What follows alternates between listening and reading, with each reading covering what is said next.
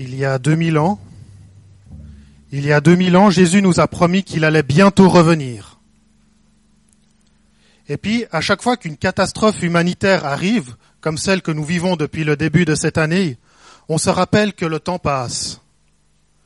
Alors ce matin, plutôt que de nous faire peur avec dix histoires de la fin du monde, moi j'aimerais qu'on parle et qu'on prenne conscience quelle est notre responsabilité dans ces moments en tant que chrétiens ou plus précisément, comment se préparer au retour de Jésus. Alors je vous invite à ouvrir vos Bibles dans l'évangile de Matthieu au chapitre 25.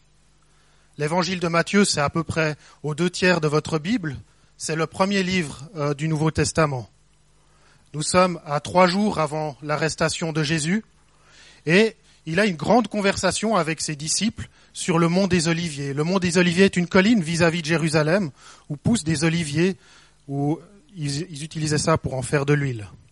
Et puis Matthieu utilise deux chapitres pour euh, nous rapporter cette discussion qui a lieu ben, à une grande question des disciples aussi sur la fin du monde. Matthieu 25, et je commence au verset 14. Ce sera en effet pareil au cas d'un homme qui, partant pour un voyage, appela ses serviteurs et leur remit ses biens. Il donna cinq sacs d'argent à l'un, deux à l'autre, et à un au troisième, et un sac au troisième, oui.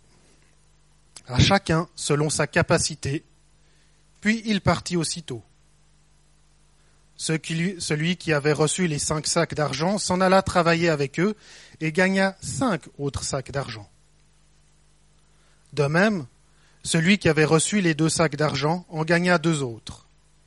Celui qui n'en avait reçu qu'un alla creuser un trou dans la terre et cacha l'argent de son maître. Longtemps après, le maître et ses, serviteurs revinrent et leur fit rendre des comptes. Celui qui avait reçu les cinq sacs d'argent s'approcha, en apporta cinq autres et dit, Seigneur, tu m'as remis cinq sacs d'argent, et voici cinq autres que j'ai gagnés. Son maître lui dit, c'est bien, bon et fidèle serviteur. Tu as été fidèle en peu de choses, je te confierai beaucoup. Viens partager la joie de ton maître. Celui qui avait reçu les deux sacs d'argent s'approcha aussi et dit, Seigneur, tu m'as remis deux sacs d'argent. En voici deux autres que j'ai gagnés. Son maître lui dit, C'est bien, bon et fidèle serviteur. Tu as été fidèle en peu de choses, je te confierai beaucoup. Viens partager la joie de ton maître. Celui qui n'avait reçu qu'un sac d'argent s'approcha ensuite et dit, Seigneur, je savais que tu es un homme dur. Tu moissonnes où tu n'as pas semé, et tu récoltes où tu n'as pas planté. J'ai eu peur, et je suis allé cacher ton sac d'argent dans la terre. Le voici, prends ce qui est à toi. Son maître lui répondit, Serviteur mauvais et paresseux. Tu savais que je moissonne où je n'ai pas semé, et que tu récoltes où je n'ai pas planté. Il te fallait donc remettre mon argent au banquier, et à mon retour, j'aurai retiré ce qui est à moi avec un intérêt. Prenez-lui donc le sac d'argent et donnez-lui à celui qui a dix sacs d'argent. En effet, il sera donné à celui qui a, et il sera dans l'abondance. Mais à celui qui n'a pas, on enlèvera même ce qu'il a. Quant au serviteur inutile, jetez-le dans les ténèbres extérieures. C'est là qu'il y aura des pleurs et des grincements de dents.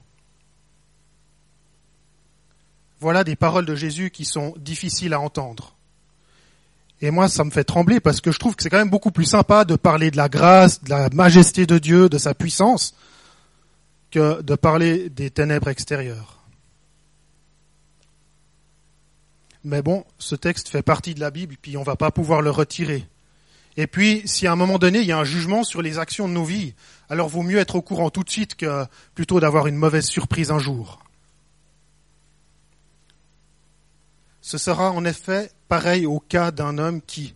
Jésus utilise un style littéraire qu'on nous appelons une parabole. Une parabole, c'est une histoire tirée de la vie courante, et puis que Jésus utilise pour nous enseigner une vérité spirituelle. C'est plus simple pour nous de comprendre quelque chose qu'on vit que quelque chose de spirituel. Et puis c'est aussi plus facile à retenir. Dieu est un bon pédagogue. Et dans cette parabole, l'histoire c'est d'un homme qui part en voyage. Puis avant de partir, il a distribué tous ses biens à ses serviteurs. À un, il a donné cinq sacs d'argent, à un autre deux, au troisième un, et puis il s'en va. Dans cette traduction moderne, la Bible utilise des sacs d'argent. Et dans des traductions plus anciennes, on lit des talents. Hein, cette parabole est connue sous le nom de la parabole des talents. Et puis comme je suis curieux, je me suis demandé, bah, qu'est-ce que ça représente comme somme d'argent, ce sac, ce talent Alors bon, bah, j'ai ouvert les commentaires bibliques et puis, ah oui, j'ai pris conscience d'une chose, c'est qu'à l'époque, quand on devait faire des paiements, il n'y avait pas la carte de crédit ou le smartphone avec Twint. On se promenait avec des grosses pièces de monnaie en or, en argent, en cuivre, et puis pour évaluer leur valeur, elles étaient pesées sur des balances. Donc en fait, un talent, c'est pas une valeur monétaire. Un talent, c'est à peu près 30 kilos, un peu plus que 30 kilos. Donc quand la parabole parle d'un sac d'argent, on parle d'un sac de 30 kilos de pièces de monnaie. C'est une monstre somme. Un des serviteurs a reçu cinq sacs, un autre deux sacs et le troisième un sac.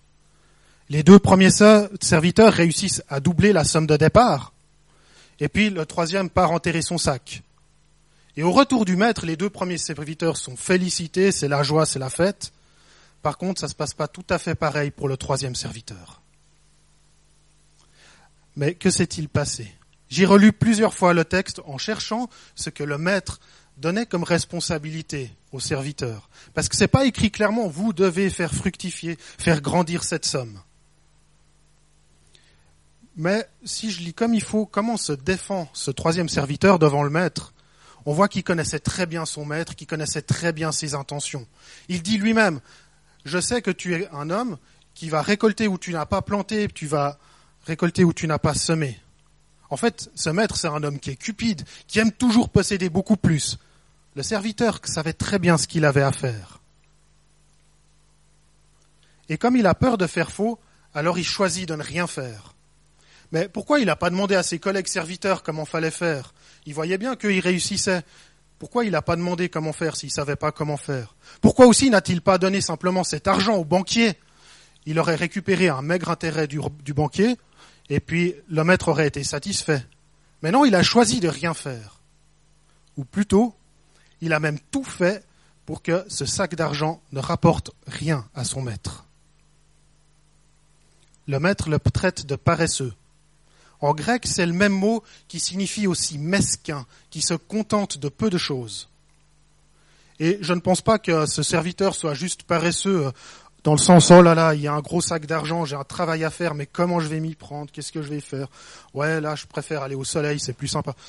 Je ne pense pas non plus que ce serviteur ce soit un procrastinateur qui dit oh là, je me sens fatigué, je ferai ça demain.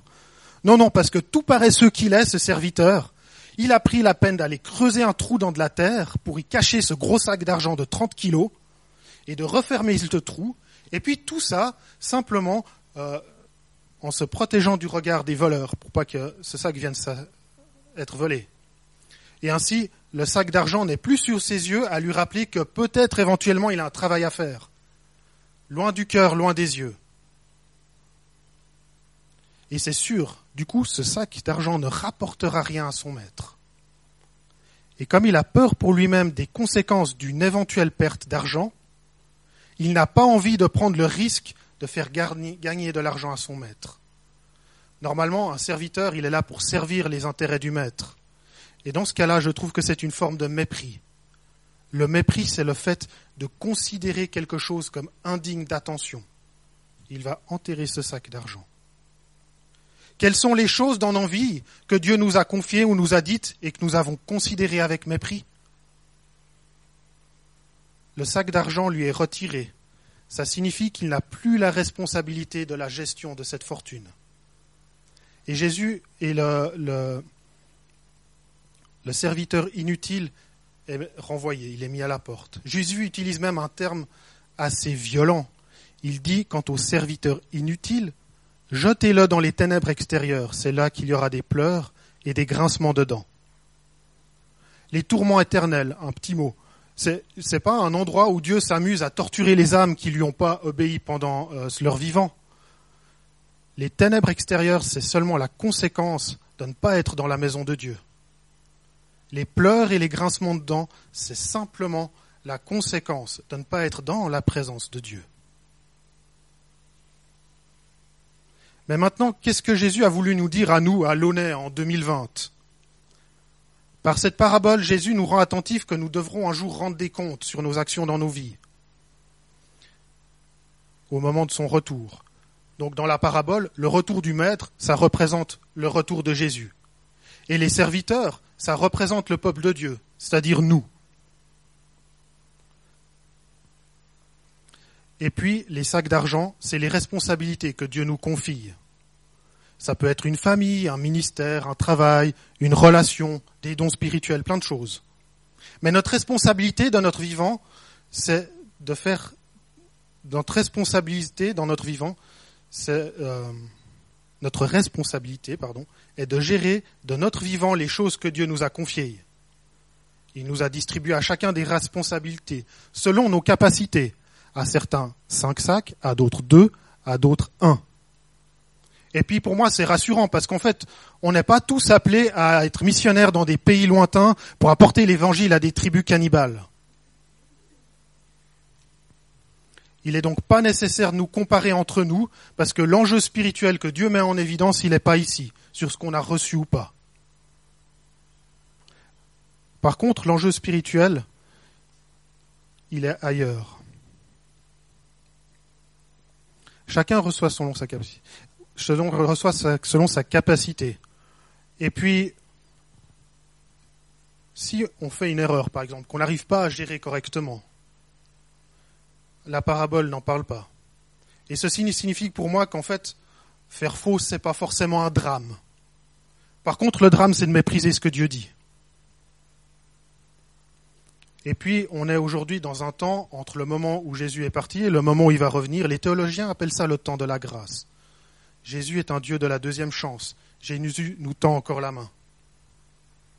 Est-ce qu'on peut dire que si une fois dans notre vie on a dit non à Dieu pour faire quelque chose qu'il nous a demandé, forcément on ira en enfer? J'ai pas aimé me poser cette question. Et j'ai envie de répondre non.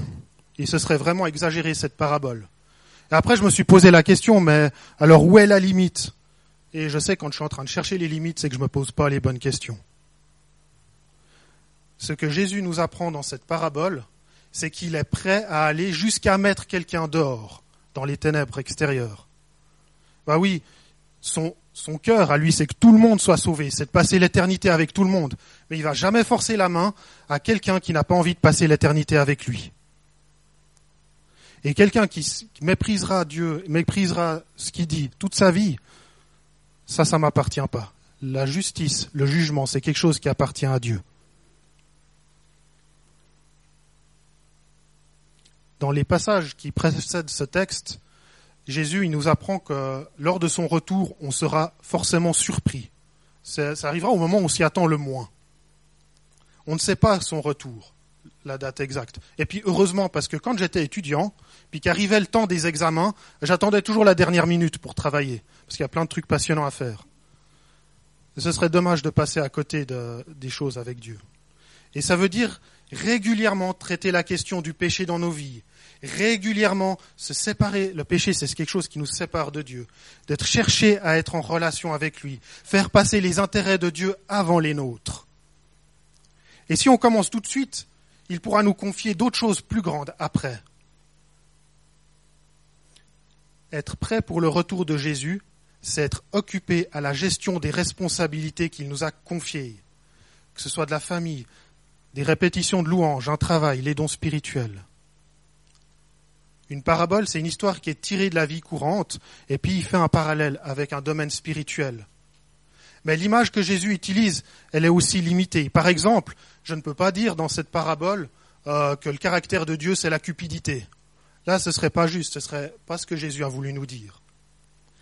Et la même chose, si le retour du Maître représente le retour de Jésus, on ne peut pas dire que Jésus, il est parti puis qu'il nous a laissés tout seuls dans la, gestion de ce royaume.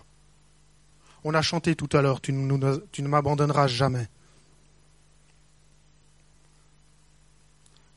Dimanche passé, nous avons fêté la Pentecôte, qui nous rappelle la venue du Saint-Esprit. Le Saint-Esprit qui vient habiter en nous, c'est Dieu qui vient habiter en nous. Et il est toujours là pour nous conseiller, pour nous guider dans nos vies, puis dans toutes les tâches qu'on a à faire, dans toutes les situations de vie que nous traversons. Et de même, le serviteur représente le peuple de Dieu, c'est-à-dire nous. Nous sommes appelés à être serviteurs, mais nous sommes aussi appelés à être fils et filles de Dieu. Nous ne sommes pas appelés d'être les nains de jardin du royaume qui travaillons pendant la nuit pendant que le maître est absent. Nous ne sommes pas appelés à faire des choses pour Dieu. Nous sommes appelés à vivre des choses avec lui. Et nous ne sommes pas simplement appelés à faire un travail, mais à une relation avec lui. Et je crois que ça, c'est le plus important dans les responsabilités. C'est d'entretenir cette relation avec Dieu. Et ces dernières semaines, j'ai été réjoui par tous les témoignages que j'ai entendus de ce qui vivait ici à Launay.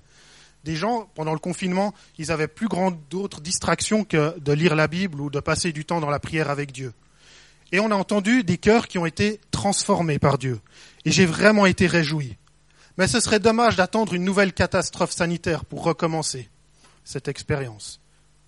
Mon encouragement pour vous ce matin, si Dieu vous appelle, alors oui, allez. S'il est avec vous, alors allez, faites des séminaires bibliques, faites de l'évangélisation, de la louange, tout ça, et sans limite, il n'y a pas de problème, tant que Dieu vous y appelle, puis qu'il est avec vous. Mais par-dessus toute chose, ce que je vous invite ce matin, c'est de régulièrement aller vous confiner dans un lieu tranquille, pour fuir le virus des distractions et puis des soucis de la vie, pour passer des temps de qualité avec Dieu. Amen. Je vais prier. Seigneur, pardon pour toutes les fois où nous avons méprisé ton appel, où nous avons méprisé ta parole. Pardon pour toutes les fois où nous avons suivi nos propres intérêts plutôt que de réfléchir au tien. Pardon Seigneur pour toutes les fois où nous avons voulu agir sans toi par nos propres forces, parfois même juste pour t'impressionner. Merci parce que tu es un Dieu patient. Tu es un Dieu aimant, plein de grâce, qui nous tend la main encore ce matin. Merci parce que tu es un Dieu de la deuxième chance, qui pardonne celles et ceux qui désirent changer d'attitude. Viens Seigneur travailler nos cœurs pour les rendre disposés pour toi. Ton désir n'est pas de nous laisser seuls, mais tu souhaites nous entraîner avec toi dans une vie passionnante. Amen.